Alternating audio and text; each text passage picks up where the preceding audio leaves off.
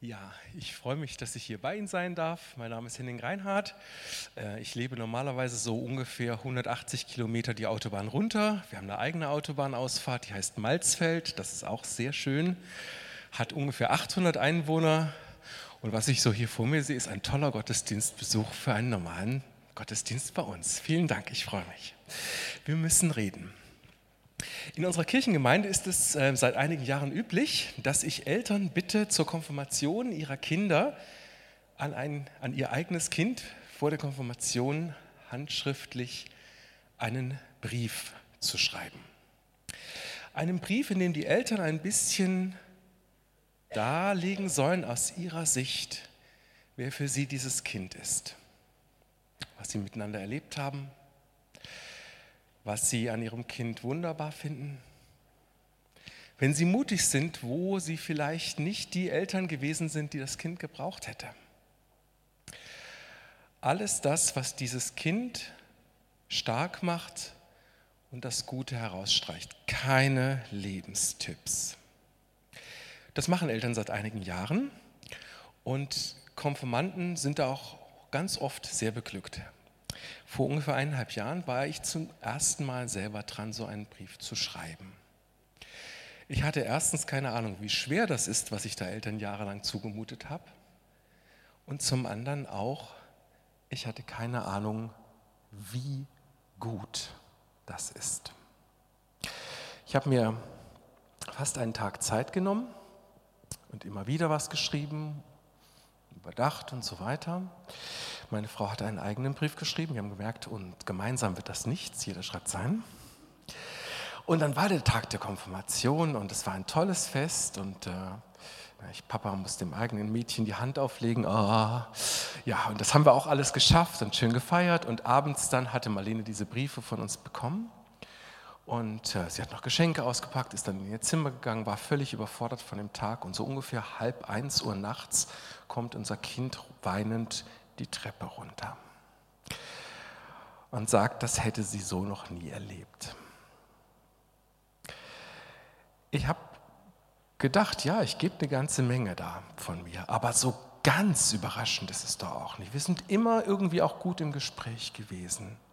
Ich würde behaupten, alles, was in diesem Brief drin steht, hätte Marlene wissen können.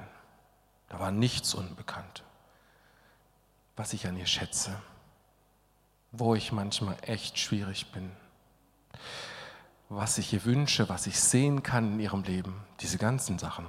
Es gab kein Wissensdefizit, aber ein Sagedefizit, ein Mitteilungsdefizit, ein Ich mache es ganz ausdrücklich für dich.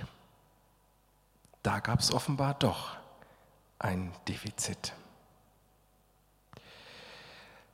Wir müssen reden.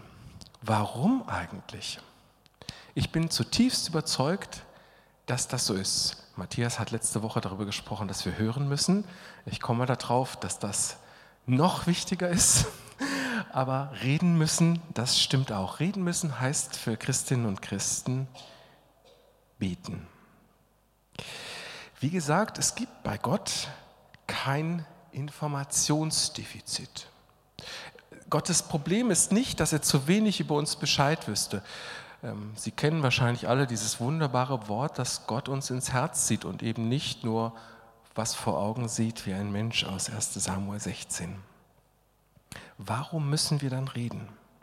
Und überhaupt müssen ist ja ein sehr steiles Wort für so eine evangelische Gemeinde. Also äh, ich finde, es ist nicht ganz falsch, wenn man sagt, evangelisch sein heißt, man muss nichts müssen. Ja? Ende von Zwang und von irgendwelchen komischen Dingen. Äh, zur Freiheit befreit, nichts müssen. Müssen kann eigentlich bei uns im Glauben nur eine Rolle spielen, wenn das, was da gemusst wird, selbst Teil des Glaubens ist. Es kann nicht gemusst werden, also wenn es sozusagen in der Sache einfach drin hängt, wenn man es gar nicht abspalten kann. Es kann. Sonst kann es in unserem Glauben nichts, nicht so einen Stellenwert haben. Sonst kann man sagen, das ist vielleicht gut, das ist vielleicht hilfreich, ähm, das macht Spaß oder das ist für andere interessant oder so. Aber müssen geht nur, wenn es selbst Teil vom Glauben ist. Und ich glaube, das ist exakt beim Beten so. Beten ist der Weg, wie es zwischen mir und Gott geschieht. Wenn Glaube die Beziehung ist, dann ist das gar nicht ohne Mitteilung untereinander denkbar. Beten ist der Weg, wie es zwischen mir und Gott geschieht. Ein Glaube ohne Gebet. Was, was sollte das sein? Das wäre ja sozusagen sowas wie, ähm, ja, du hast mein Vertrauen, aber ich gehe dich eigentlich nichts an. Eine völlig verrückte Vorstellung. Deswegen, wir müssen reden. Beten ist, finde ich, eine völlig unverzichtbare Weise, wie der Glaube personal wird. Wie klar wird, dass es mein Glaube ist, dass ich in dieser Beziehung wirklich drin stecke, dass das nichts Ausgedachtes, nichts Geliehenes, nichts Ausprobiertes ist, sondern ich stecke da wirklich drin und ich möchte mich diesem Gott, dem ich mein Vertrauen schenken möchte, ich möchte mich diesem Gott wirklich anvertrauen.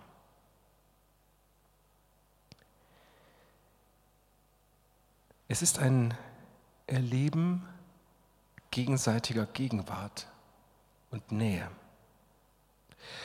Ein Erleben von Vertrautheit, wenn wir und Gott miteinander ins Reden kommen. Mit allem, was bei uns unfertig ist und seltsam. Wir müssen reden, weil Gott genau das gefällt uns zu erleben ohne Künsteleien, ohne was Gemachtes, ohne dass wir darüber nachdenken, wie das wohl aussehen müsste, wenn man Christ ist, sondern so, wie wir eben jetzt gerade sind. Uns dann ihm vertrauensvoll mitteilen, das ist das, was Gott wirklich wunderbar findet, was ihm gefällt. Er ist bestimmt nicht inhaltlich mit allem einverstanden, aber die Alternative, wenn die Alternative wäre, wir reden dann mit ihm, wenn die Sache in Ordnung ist, dann brauchen wir nicht anfangen. Gott gefällt es, wenn wir mit ihm reden und wenn wir da beginnen mit dem Reden, wo wir eben gerade jetzt stehen. Ich habe zwei Bücher mitgebracht und ich habe da keine Aktien im Spiel. Der Verlag gehört mir nicht und die Autoren kenne ich auch nicht, aber ich finde beide Bücher ganz toll und ich traue mich jetzt mal was hochzuhalten. Ja? Das ist das eine Buch was ich zum Thema Beten immer Leuten empfehle, wenn mich jemand fragt, gibt es da was? Ole Hallesby, ein äh, norwegischer äh, Mann aus der lutherischen Erweckungsbewegung. Ähm, ich komme nachher nochmal drauf, ähm, weil ähm, er ein Bild geprägt hat, was mich unglaublich stark berührt zu dem Thema. Und ihm verdanke ich den schönen Satz, Beten ist, das Gebet ist der Atem der Seele. Das Gebet ist der Atem der Seele. Mehr ist, kann man, finde ich, gar nicht eigentlich sagen. Ja? Das ist das, wodurch die Seele am Leben gehalten wird und ohne das wird sie sterben. Eine Seele, die sagt, nee, mit dem Beten, das lasse ich mal sein, würde sterben. Und Seele ist ein, so von den Psalmen her gedacht, ist das, was als Beziehung zwischen Gott und uns steht. Unser Ausgerichtetsein auf Gott, unser, unser sehnsuchtsvolles Ausgerichtetsein auf Gott, das ähm, lebt davon, dass wir beten. Es ist der Atem der Seele. Wir müssen reden. Wir müssen auch deswegen reden, weil das Gebet eine unglaubliche Chance ist, bei sich selbst auf einen gewissen Grund zu kommen. Man kann Gebet auch so betreiben, dass man genau das nicht tut, na, dass man ins Plaudern kommt oder in Formeln oder was weiß ich was. Aber ich glaube, wenn ich wirklich ein Mitteilungsbedürfnis habe und wenn der, der mir gegenübersteht, der, der mich hört, mein Vertrauen genießen darf, dann kann ich mich auch trauen, Dinge auszusprechen, die ich mich sonst nicht traue auszusprechen. Und nach meiner Erfahrung jedenfalls ist das nicht so leicht. Ich habe so von mir so ein Bild, dass ich sozusagen auf so verschiedenen Arbeitsebenen funktioniere und es gibt Menschen sozusagen, die sehen sehr außen nur hin und dann gibt es Leute, die steigen schon so ein bisschen tiefer und noch ein bisschen tiefer. Und was da drunter ist, das weiß ich selber nur ziemlich ungenau. Aber im Gebet passiert es immer mal wieder, dass etwas hervorkommen darf vor Gott. Dass ich merke, ich habe es mit jemandem zu tun, der das sehen darf, der das hören darf und der mir manchmal sogar ein bisschen sehr vorsichtig, ich sage jetzt ein Wort, was ich sonst nicht so schätze, aber fast so ein bisschen zärtlich hilft, was auszupacken, was da ist. Und was ich sonst vielleicht nicht einfach anschauen kann. Ich mache im Gebet die Entdeckung, was noch alles zu mir gehört. Jedenfalls, wenn das Gebet etwas ist, was länger dauern darf. Wir haben von, von Jesus dieses wunderbare Gebet der Kinder Gottes anvertraut bekommen, Vater unser, wo ja diese unglaublich schwierige Bitte drinsteckt, dein Wille geschehe. Ich weiß nicht, wie es Ihnen geht, wenn Sie die im Gottesdienst beten.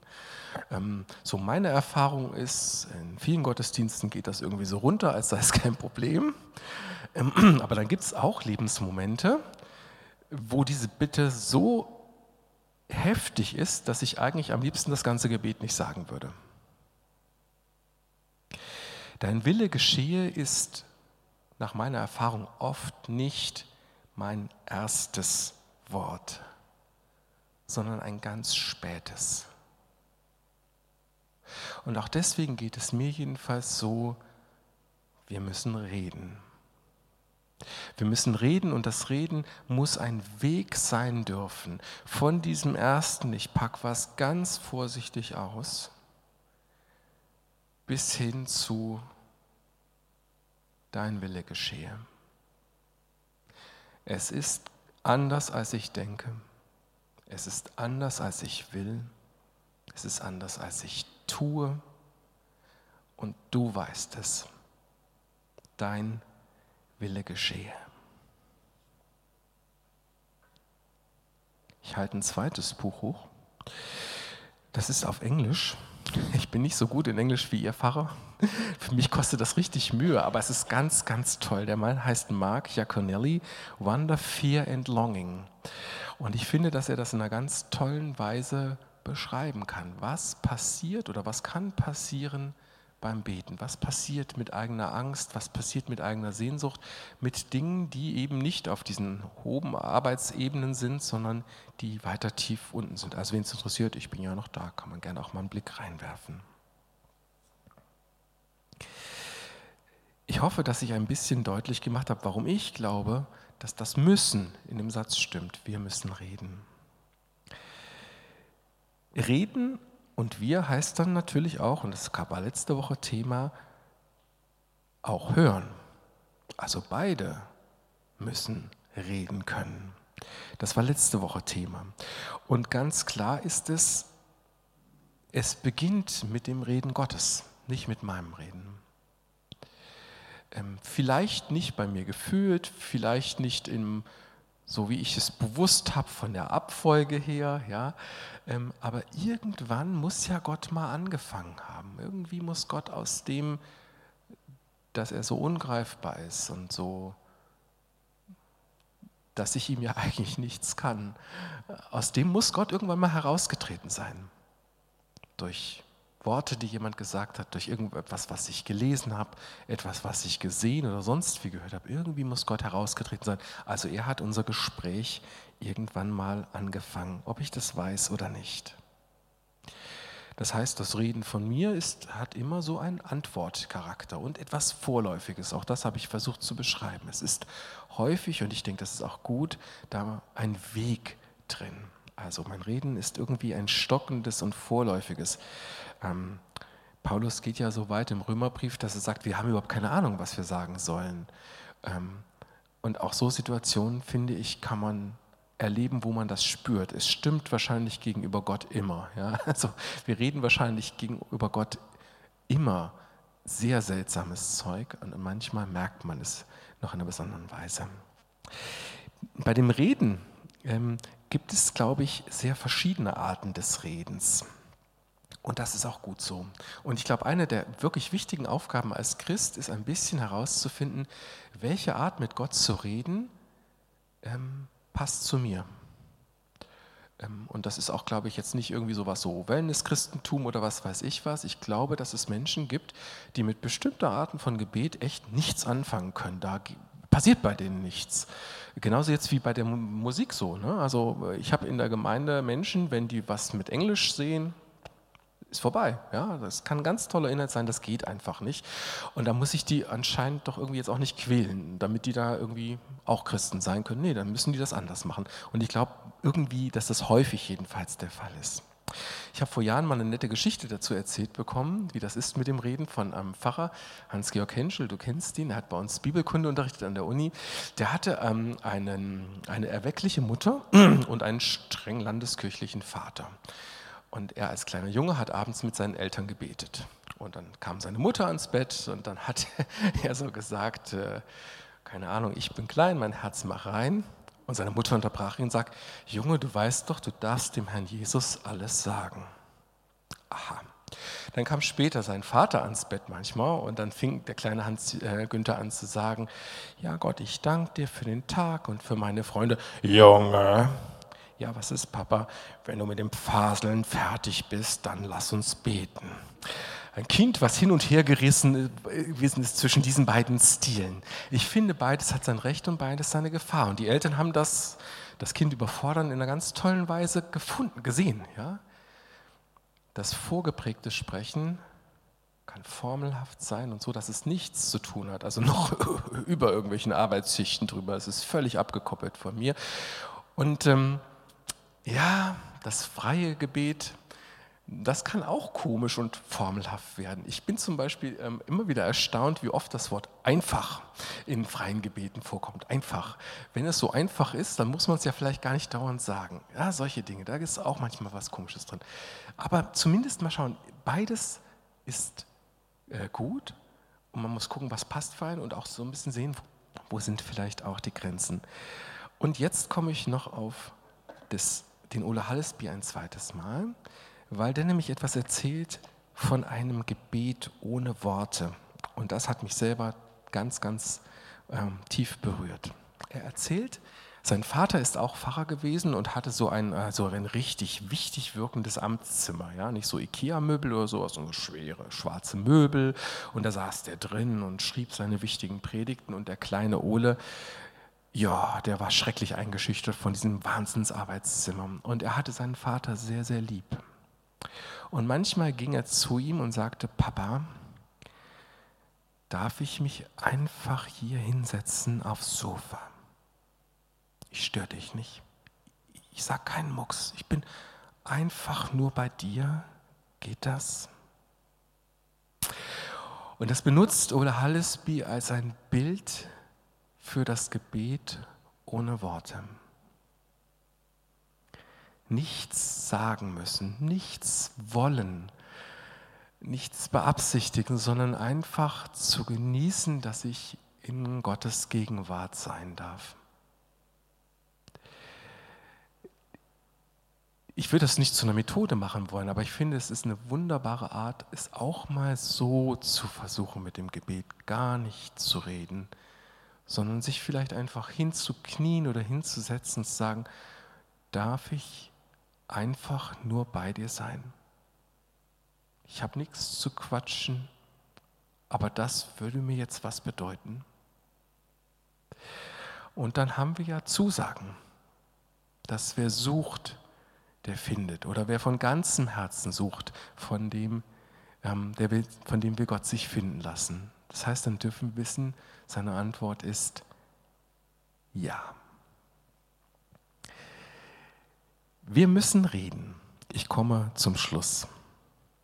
Manchmal ist das mit dem Beten trotzdem nicht einfach. Ähm, ich mache jetzt mal, ist hoffentlich kein Vertrauensbruch. Ähm, mal melden, wer das schon mal erlebt hat. Beten war nicht einfach. Von mir aus auch über einen längeren Zeitpunkt. Haben Sie die Erfahrung schon mal gemacht? Das hat mir nicht, ging nicht einfach bei mir. Ja? Okay, gut. Das kann ja ganz verschiedene Gründe haben, müssen jetzt auch nicht die tiefen geistlichen Krisen sein oder sowas. Ähm, eine Sache ist, die hat Martin Luther mal ganz toll bemerkt, ähm, problematisch ist, wenn es nicht so richtig seinen Platz irgendwo am Tag hat, am besten einen festen Platz, dann kommt man in Geschäfte. Und ich habe vor einiger Zeit was entdeckt, was mir selber total geholfen hat. Und das will ich Ihnen ganz kurz noch zum Schluss erzählen. Ähm, ich habe es eigentlich nicht als eine Gebetsübung gefunden, sondern es ging erstmal um Sport. Ich bin auch kein Sportler, das sieht man ein bisschen. Ähm, und da ist hilfreich eine Methode, die heißt Micro-Habits. Es geht um Mikrogewohnheiten. Ja? Also du nimmst dir nicht vor, ich laufe heute 10 Kilometer, sondern du machst etwas sehr Seltsames. Du nimmst dir vor, an jedem in jeder Woche zweimal ziehe ich meine Sportschuhe an. Also eine Gewohnheit ausbilden, die so klein ist, dass sie dich wirklich nichts kostet. Der Witz dabei ist, wenn du die Sportschuhe angezogen hast, wirst du sie sehr wahrscheinlich nicht sofort wieder ausziehen, weil du dir dann komisch vorkommst. Und ich habe für mich überlegt, gibt es eine Art Micro-Habit, fürs Gebet. Und ich habe eine für mich gefunden, die mir selber jedenfalls gut tut. Mein Microhabit ist, ich kniee mich einmal am Morgen hin. Einfach nur hinknien. Ich habe das bisher noch nicht erlebt, dass ich gesagt habe, so, das war's und dann geht der Tag los. Es ist eigentlich ganz wenig, aber es kann ganz viel draus werden. Es kann draus werden, dass ähm, für mich tieferes zugänglich wird und für Gott auch. Es kann möglich werden, dass ich den Tag vor Gott bringe. Ganz unterschiedlich, sehr unterschiedlich intensiv, aber eigentlich nie ohne dass was Gutes dabei passiert. Wir müssen reden und wir müssen es einfach tun. Amen.